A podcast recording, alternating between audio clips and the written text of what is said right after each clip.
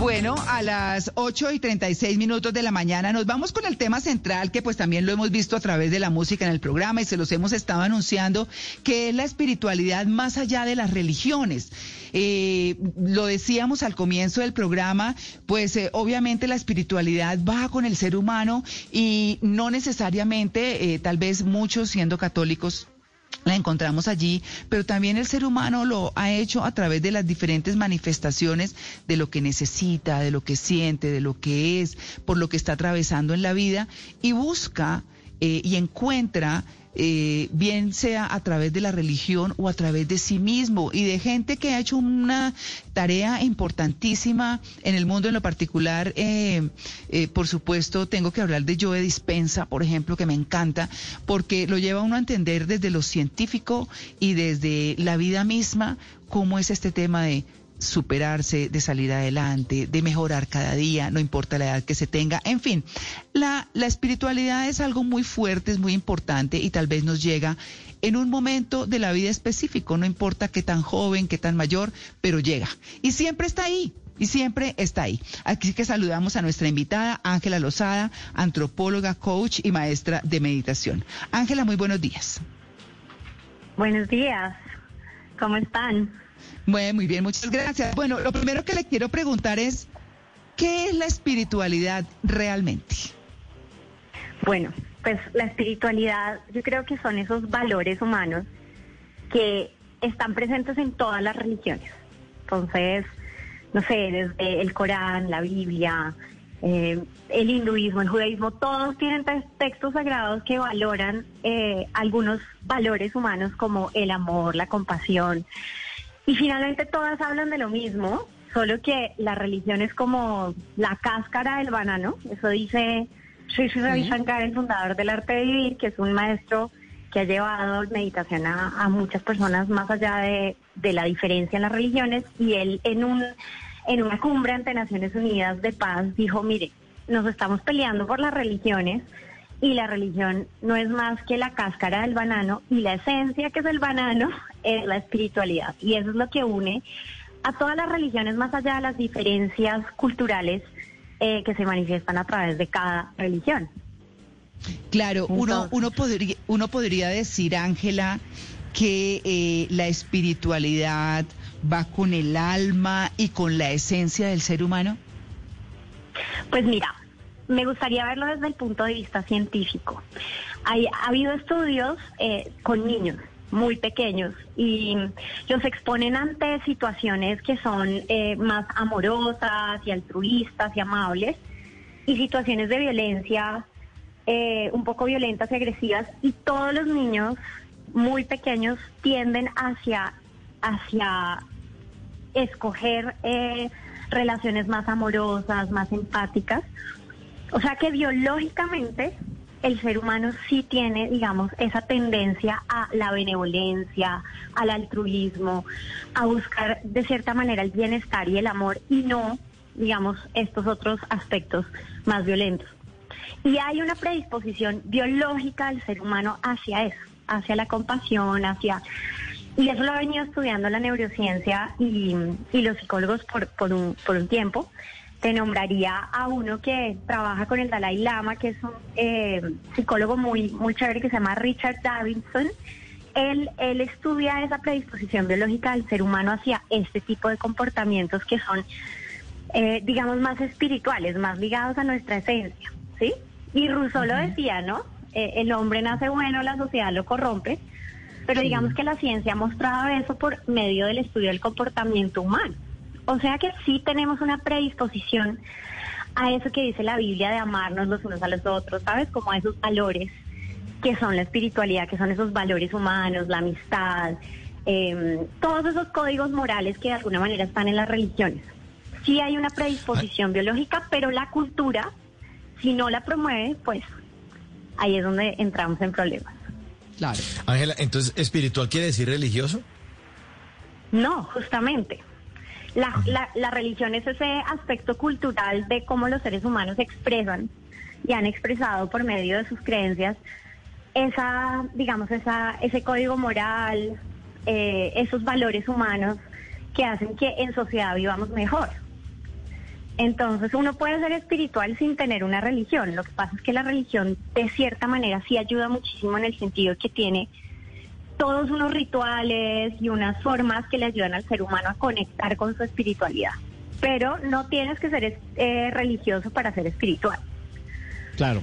¿Sí? Ángela, si, todas las religiones eh, nos eh, piden que hagamos lo mismo, haz el bien y no mires a quién, y todas de, de acuerdo con su filosofía lo dicen, eh, pero las religiones sí nos ayudan a conectar con la espiritualidad. ¿Hay alguna religión que tenga como más características o, más facilidades para lograr esa, esa, espiritualidad que necesita el hombro, especialmente en, en estas épocas actuales?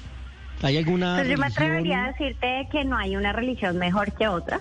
Yo creo que lo que deberíamos es cultivar eh, un amor y un respeto por todas las religiones, ¿sí? Porque todas las flores bonitas deberían poder crecer en nuestro jardín, ¿no? No tendría solo que decir, no, esta es mejor que la otra. No, sencillamente nacen de, de, lugares y aspectos culturales muy diferentes. O sea, el budismo hace énfasis, digamos, en la autoobservación, eh, el catolicismo hace un énfasis muy fuerte en el amor y el servicio hacia los demás. Eh, y digamos, el budismo hace mucho más énfasis en la paz interior. Pero al final todas nos llevan al mismo lugar y todos los caminos llevan a Roma. Entonces no me gustaría decir que una religión es más, es mejor que la otra. Todas son bellas, todas eh, buscan el florecimiento del ser humano y creo que deberíamos honrarlas todas y, respetarlas todas, ¿no? Y amarlas todas. Sí. Sí, eh, así es, pero, pero también, eh, obviamente, para, para sacar a la espiritualidad de la religión, porque sin duda alguna, y será nuestro eh, tema de mañana, pues todas las religiones buscan ayudar a orientar seres humanos no, buenos, seres humanos eh, compasivos, bueno, en fin, muchas cosas. Pero, ¿cuáles son esas prácticas y esos rituales espirituales que no se enmarcan en ninguna religión, sino que son solo como ese sentir propio en el que eh, yo digo, bueno, eh, yo mm, como ser humano quiero esto o por qué me pasó? ¿Cómo llega uno a esa espiritualidad? Sin que necesariamente esté enmarcado en la religión. Marcada. Perfecto, entonces ahí una vez más me refiero de cierta manera a la ciencia, a la neurociencia y a técnicas contemplativas que por muchísimos años han existido desde Grecia eh, y desde mucho antes de Grecia que son esas técnicas que Michel Foucault, este filósofo francés, llama las tecnologías del yo, como yo me logro conectar conmigo mismo, ¿sí? Y digamos que hay, por ejemplo, otro estudio que muestra que el bienestar, que creo que es un pilar muy importante para la espiritualidad, que es sentirse uno bien, sentirse en paz. ¿Sabes? No hay nadie que, haga algo malo si está feliz y tranquilo. Yo creo que uno siempre la embarra o comete errores o trata mal a alguien o hace cualquier cosa que no está, digamos, dentro de esos valores que definimos como la espiritualidad, si está amargado o está triste o está mal. Entonces el bienestar es algo que podemos todos cultivar y cuando estamos bien, uno no puede dar de lo que no tiene, ¿sí? Si uno tiene paz, da paz. Si uno se siente, siente amor adentro, va a dar amor afuera. Pero si uno adentro está frustrado, enojado, molesto, pues eso es lo que va a, va a estar estresado, eso va a salir afuera en nuestros comportamientos. Entonces, hay muchas maneras de cultivar el bienestar, ¿sí? Y una muy poderosa es la generosidad. Eh, Richard Davidson estudia el cerebro y muestra cuáles canales cerebrales hacen que uno se sienta mejor en la vida. Y muestra que cuando los seres humanos practican la generosidad, el servicio, el, ayudar a otro, hay unos canales que hacen en tu cerebro que tú te sientas muy bien, que haya mucha más felicidad, más tranquilidad, más paz interior. Entonces, este es, digamos, esta es una manera que todos podemos hacer, ser más generosos, estar mucho más atentos a, a ver cómo podemos ayudar a otros. Por otro lado, todas las artes, y eso científicamente muestran que hay como cuatro comportamientos que ayudan al bienestar y uno es ser resiliente, el otro es tener una mirada más positiva hacia la vida, la otra es estar como en un estado de flow en el momento presente que tiene que ver con la meditación y el cuarto es la generosidad, pero el más efectivo es la generosidad. Y por otro lado, pues tú hablaste ahorita de Joe Dispensa. y Joe Dispensa, sí, yo también. Joe Dispensa habla de la metacognición, de uno observarse a uno mismo y conocerse mejor por medio de la meditación. Yo llevo muchos años por medio de la Fundación El Arte de Vivir, yo soy instructora del Arte de Vivir, enseñando meditación. Y la meditación es algo que nos conecta profundamente con nuestra esencia, ¿sí? Con esos valores de los que hablamos que todas las religiones enaltecen, con el amor, con la paz interior, con la compasión, con la tranquilidad y desde ese lugar pues obviamente todo lo que hacemos va a ser va a ser hermoso, sí, va a crear cosas buenas. Entonces la meditación y todas estas técnicas de autoobservación son poderosísimas para lograr esos estados de bienestar y de y sí, de espiritualidad, de conectar con nuestra esencia, con nuestro espíritu. Claro, por supuesto. Eh, yo, yo quiero, como ya que mencionó a Joe Dispensa, yo les quiero recomendar a nuestros oyentes una aplicación que se llama Gaia. Y esa aplicación trae a un montón de expertos hablando de todo este tema espiritual desde diferentes puntos de vista. Y hay uno de Joe Dispensa que se llama Rewired, que es como reconectado. Y él habla como las personas tenemos la mente por un lado, el corazón por otro y hacemos otra cosa. Es decir, estamos totalmente desconectados. Entonces él dice que en, esta, en esta eh, serie espectacular, espectacular, porque es que me ha aportado tanto, tanto, de verdad que yo creo que es de las cosas que Dios me mandó para mirar, porque él dice que uno tiene que tener conectada la mente, el corazón y el hacer diario, o sea, pensar o decidir, sentir y hacer. Y entonces en el primer capítulo dice cómo funciona el cerebro respecto a todo esto. En el segundo dice cómo cambiar, porque uno sí puede cambiar desde la mente y desde el corazón haciendo. Y luego habla de cómo eh, del tema meditación que usted estaba mencionando, que me parece muy importante, que es la forma de educar al cerebro para que esté en el aquí y en el ahora, que es lo que debemos tener. O sea, los invito porque tiene unas cosas que uno dice, oiga, sí. Y esto, ¿no? Me parece tan interesante que, que, que los invito a que miren esa, esa serie y comiencen además, antes de esa serie, por ver, como un baño general de, de lo que es sanarse, eh, porque usted hablaba de, de, cómo las cosas se ven reflejadas en comportamientos y en la salud. Yo digo, y en, comportamientos, y yo le agrego que en la salud, ¿cierto? Como usted decía, en el bienestar. Eh, ¿Por qué? Porque, pues, eh, obviamente todo lo que la salud y todo el cuerpo es el reflejo de lo que tenemos en el subconsciente, que es lo que dice yo de dispensa. Pero bueno, eso son cosas un poco más profundas. Lo que, lo que quiero es eh, como invitarlos a que miren una serie, una eh, película que la tuvieron un tiempo en Netflix, un documental, perdón, pero que ahora eh, no lo vi ahí, pero lo vi en Gaia, que se llama Heal, sanar búsquenlo, sanar, debe estar en alguna parte en internet, véanlo y después se ven la serie, sí, después se ven la serie de Rewire. Maravilloso. Sí, de Joe Dispensa, para que, ¿cierto? Ay, es que es maravilloso. Y, hay un tema muy importante que es el cuerpo, tú lo mencionaste. El cuerpo guarda todas esas emociones, ese subconsciente, como esa, ese, o ese malestar o ese bienestar se experimenta en el cuerpo.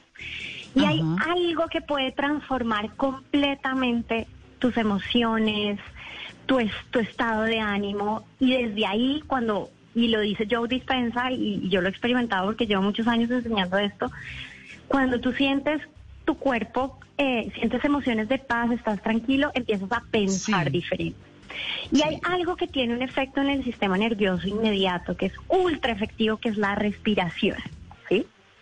Nosotros no nos damos cuenta hasta qué punto la respiración puede modificar la manera en que nos sentimos y vemos el mundo y desde ahí actuamos totalmente diferente. Y yo ahí les recomiendo mucho que busquen la Fundación El Arte Vivir. Está presente en 160 países. Este curso de respiración que se llama Happiness Program lo han tomado más de 400 millones de personas en el mundo y de hecho tiene esta filosofía de, de que eh, sea, podamos vivir en armonía a pesar de la diversidad. Entonces, hay rabinos que respiran, monjas que respiran, es muy bonito. Y es una cosa muy práctica, porque uno aprende a respirar y todo esto de lo que venimos hablando se hace tangible en nuestro cuerpo y en nuestro cerebro, casi que transforma el cerebro, porque hace que el cerebro conecte mejor entre sentimiento, lo que tú hablabas, ¿no? Entre cómo me siento, cómo pienso y luego cómo actúo. Entonces, ahí le recomiendo muchísimo porque pues porque tiene un efecto muy poderoso en el sistema nervioso y en nuestro estado de ánimo. Qué bien. Ángela, Podríamos preguntarnos por qué si las principales religiones monoteístas del mundo tienen como principio el amor por los demás, tienen también como principio lo que hemos hablado de ser buena persona, de trascender. A veces entonces esto es un impedimento para que las personas se entiendan entre sí, para que peleen porque uno es de una religión y el otro es de otra religión, sin entender que somos todos pues seres espirituales que queremos trascender y ser mejores personas, porque esto se convierte en un muro, en una barrera, en vez de ser un puente. Pues justamente porque el monoteísmo de alguna manera declara que la verdad es solo una. Cuando tú vas a un país como la India, donde son politeístas, hay personas que tienen una imagen de Krishna y de Jesús. Porque digamos que en el politeísmo se contempla la posibilidad de que Dios o la divinidad o el universo, o como le queramos llamar, esos principios tan elevados como el amor, la compasión, se manifiestan de formas diferentes. ¿sí?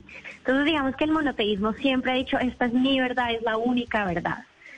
Y eso, pues, ustedes saben, las principales guerras en el mundo se han dado por temas religiosos, desafortunadamente, ¿no? En nombre de la espiritualidad, pues, eh, pues eso genera unas profundas contradicciones en el ser humano. Pero digamos que sí, sí la invitación siempre ha sido, y, vuelvo a la cumbre de paz de Naciones Unidas, em, en la que escuché a Sri Ravi Shankar decir como todas las flores bonitas deberían poder crecer en mi jardín. O sea, en las escuelas deberíamos enseñar em, de manera secular, todos los niños deberían entender la esencia de las religiones y conocer diferentes religiones y volvernos más tolerantes, ¿sí? Y, entender que, que uno no tiene que ser, eh, no sé, italiano para comer pizza. Si se ha mundializado, mm. la, tantas cosas se han mundializado, ¿por qué no podemos, nosotros, uno no tiene que ser hinduista o budista para aprender a meditar? ¿Sí? Mm. Entonces, digamos que Oriente ha brindado muchas técnicas que nos conectan con una cosa mucho más universal y menos... Eh, digamos, que nos separa, sino que nos une. Y bueno, eso habría que mundializar una educación mucho más, digamos, secular, que nos llevara a una conciencia de pues la historia de las religiones y, cómo deberíamos respetarlas todas, porque al final, una vez más, todos los caminos llevan a Roma. Ángela. Ángela, eh, yo quería preguntar qué función dentro de toda esta teoría de la espiritualidad, qué función tiene o qué papel tiene el perdón, el perdón. Pues yo creo que tiene un papel importantísimo, ¿sí? Em, yo creo que el perdón es la capacidad para poder vivir en el momento presente. Si nosotros no nos aferramos al, al, a algo que pasó y como eh, que no nos gustó y, empezamos a guardar resentimientos como si viviéramos siempre en el pasado y no pudiéramos vivir en este momento. Y pues en este momento todos somos nuevos y me gustaría contar una historia muy bonita de el Buda sobre el perdón. Hubo como un, un gran comerciante que estaba furiosísimo porque sus hijos eh, se iban a meditar con el Buda y no trabajaban. Entonces él fue, se puso muy bravo con el Buda y le escupió delante de mucha gente que estaba ahí en una sesión de meditación con el Buda. Le escupió la cara, entonces todo el mundo quedó atónito. El Buda ni se inmutó, se limpió y bueno, al otro día él volvió. Y este comerciante volvió porque estaba arrepentido, porque realmente sintió que el Buda nunca reaccionó mal, que realmente era alguien muy especial. Entonces esa persona volvió y le dijo, por favor, perdóname. Y el Buda le dijo, no, no te puedo perdonar. Y todo el mundo quedó atónito, como así que el Buda no puede perdonar. Y le dijo, no, no te puedo perdonar porque la persona que está aquí hoy no es la misma que de ayer. Tú ya no eres el mismo, así que ni siquiera te tengo que perdonar, ¿no? Y creo que definitivamente soltar las cosas, soltar el resentimiento, lo único que el perdón es para nosotros, ¿sabes? Porque ah, pues todo ese resentimiento y como bien lo dijo, eh, lo dijeron, enferma. De alguna manera hay emociones repetitivas en el cuerpo que pueden generar al final problemas de salud, porque pues porque es muy dañino. Entonces el perdón es fundamental, es fundamental para seguir adelante, para que podamos construir eh, desde, esas, desde esos valores espirituales. Claro, me acuerda usted, eh, Ángela, de, de la bondad amorosa y quisiera cerrarlo, cerrar los los dos minuticos y medio que nos quedan eh, con eso, que está, eh, bueno, los oyentes saben que yo eh, tengo una aplicación también que se llama Calm, Calma, como calma, pero en inglés, y que tiene muchas meditaciones y muchas reflexiones, es muy chévere. Y hay una que se llama, una meditación que se llama La bondad amorosa, que es ese sentimiento que todos le damos a los demás sin importar si los conocemos, si nos hicieron daño o no, o si son nuestros amigos. Es como para todos, como, como manejar esa espiritualidad desde darles a, lo a los demás la mejor energía de nosotros, lo mejor de nosotros, perdonando, ayudando, en fin, tantas cosas que hablan de la generosidad. Exactamente, justamente como lo, como lo lo estudió muy en profundidad este neurocientífico Richard Davidson. Él explica que este es el circuito que mayor efecto tiene en el bienestar de nuestro cerebro y de nuestra felicidad. Definitivamente ser generosos, dar, o sea, dar lo mejor de nosotros a los demás y eso empieza a cultivar tanta felicidad dentro nuestro que es como un círculo virtuoso. Entonces, sí es simplemente comportarse de otra manera, empieza a cambiar el cerebro. Y eso es, importante saberlo porque lo tenemos a la, lo podemos hacer ya mismo. La invitación es que hagan actos de bondad desinteresados por lo menos tres hoy y miren cómo se sienten. Y los empiecen a hacer porque al final el, el, que, el que se beneficia es uno mismo por el bienestar que eso genera. Hay que tener una cosa, un acto de generosidad en el día, que es como el acto del día, la acción del día, y eh, hay que vivir en gratitud que es un poco también lo que lo que nos da tranquilidad y demás, dar gracias por lo que tenemos, por lo que somos, por lo que hemos logrado y hasta por las cosas malas que nos han llegado. Eso es parte de, de todo esto de la espiritualidad, que es bellísimo, que llega a nuestras vidas en algún momento y que nos, y que nos hace como más llevadero todo, más chévere, como más feliz sin necesidad de estar pues eh, eh, en nada frenético ni nada por el estilo, pero sí por lo menos eh, tener eh, una tranquilidad y una paz interior que se proyecte hacia los demás, ¿verdad? Así que, pues, Ángela, muchas gracias por su atención con En Blue Jeans de Blue Radio. No, muchas gracias a ustedes. Que tengan un muy lindo día. Bueno, muy bien, muchas gracias. Es Ángela Lozada, antropóloga, coach y maestra en meditación, hablando hoy de la, de la espiritualidad más allá de las religiones. Ya regresamos.